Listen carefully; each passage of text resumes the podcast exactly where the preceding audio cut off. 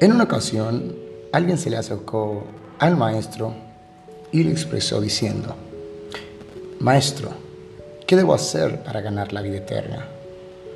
Jesús le dijo, ¿ya cumples los mandamientos?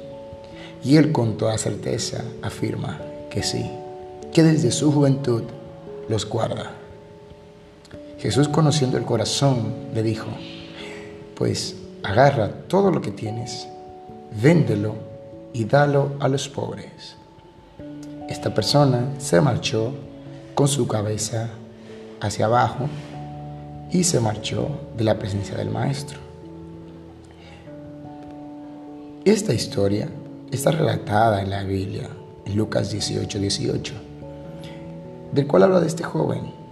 Muchas veces nosotros, nuestra actitud, cuando leemos esto, nos referimos solamente a los bienes materiales.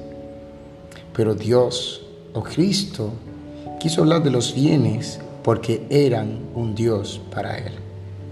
Muchas veces pensamos que cuando habla esta parábola simplemente se refiere a las situaciones económicas o las posiciones económicas que tenemos.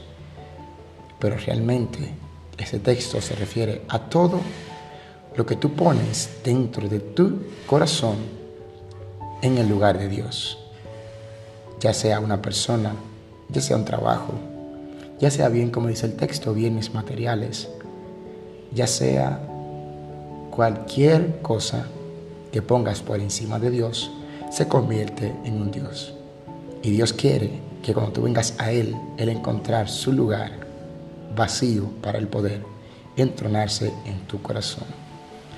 Meditemos qué es lo que tenemos dentro de nuestro corazón que le está quitando el lugar a Dios que no está permitiendo que Dios entrone en nuestro corazón para que Él pueda entrar tranquilamente y encuentre ese lugar desocupado para el poder entronarse. Esto fue PPE Podcast. Bendiciones.